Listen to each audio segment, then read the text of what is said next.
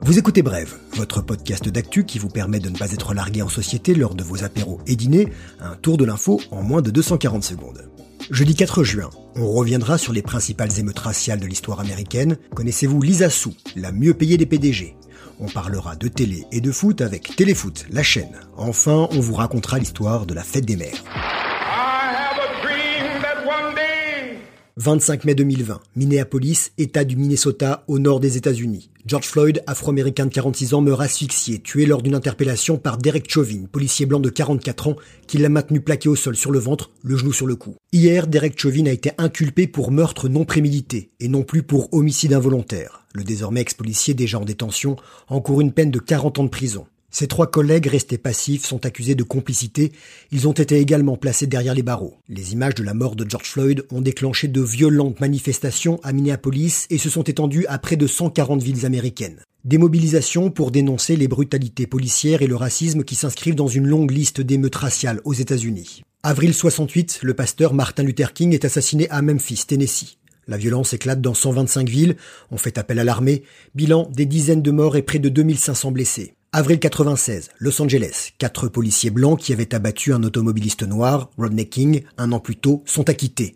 La Cité des Anges et plusieurs autres villes s'enflamment. Avril 2015, Baltimore, Maryland. Freddie Gray, jeune noir de 25 ans, meurt une semaine après avoir subi une fracture aux vertèbres cervicales lors de son transport dans un fourgon policier. Nouvelles émeutes et pillages, l'état d'urgence est déclaré, les militaires de la garde nationale sont appelés en renfort.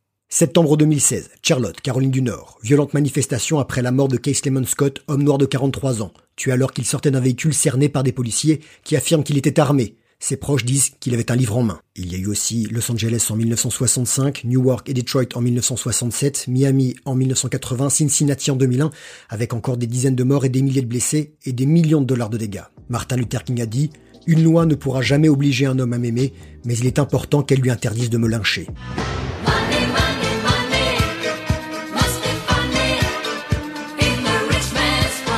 Le PDG le mieux payé au monde est une PDG, et c'est une première. Lisa Su, 50 ans, américano-taïwanaise qui dirige avec talent depuis 2014 ADM, Advanced Micro Devices, géant des microprocesseurs.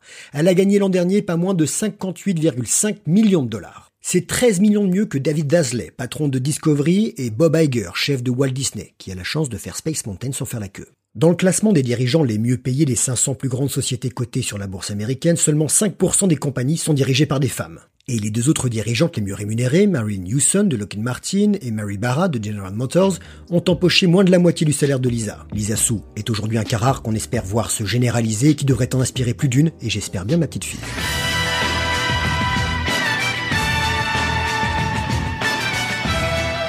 Pour la Ligue 1 la saison prochaine, faudra s'abonner à Téléfoot. Oui, comme le nom de la célèbre émission dominicale de TF1 créée en 77, belle année soit dit en passant, et diffusée à l'heure de la messe. Le football est une religion laïque en quête d'un nouveau dieu. TF1 a cédé, moyennant un petit chèque de 5 millions d'euros, la marque Téléfoot à Mediapro, groupe audiovisuel espagnol qui a racheté les droits de diffusion du championnat de France pour la période 2020-2024 et qui cherchait un nom pour sa future chaîne. Malin, Téléfoot, ça parle aux amateurs du ballon rond de toutes les générations. Dès cet été, Téléfoot, la chaîne, diffusera 80% des matchs de Ligue 1 et l'essentiel de Ligue 2 et peut-être même des Coupes d'Europe. Les autres rencontres seront sur Canal+, encore un abonnement, et pour le reste du foot continental, ce sera sur Canal+, Sport, RMC Sport, BIN, et si tu veux t'abonner à tout, ça peut te coûter près de 100 euros par mois. Histoire de bien nous embrouiller, Téléfoot, l'émission, continuera à être programmée sur TF1, toujours le dimanche matin, mais ne montrera aucun extrait des matchs de Ligue 1, diffusés eux sur Téléfoot, la chaîne. Moi, je vais suivre les compètes de Bill Bokeh. Maman, pour toi, j'ai fait ce collier de fleurs. Mais je sais que tu préfères un collier bien plus beau, un collier bien plus doux, mes deux bras autour de ton cou.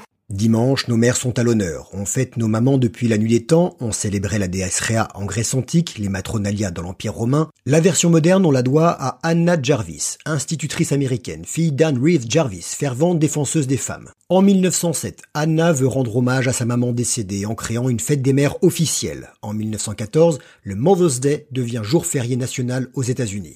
Chez nous, en 1920, sous couvert de politique nataliste, on crée une médaille de la famille française. Six ans plus tard, la fête des mères est fixée par décret. 1941, le maréchal Pétain et le régime de Vichy font passer la pastille de l'idéologie travail, famille, patrie en mettant à contribution les écoliers. Certainement le début du collier de nouilles et du cendrier en rotin. À la Libération, la fête n'est pas retombée dans l'oubli, sa célébration est même inscrite dans une loi de 1950. Certains lui reprochent d'être devenu commercial. Pour les fleuristes, ça peut représenter 30% du chiffre d'affaires de l'année. T'inquiète, Elisabeth, je ferai mieux qu'un pochoir Henri Soufflé ou ton portrait en pâte sel.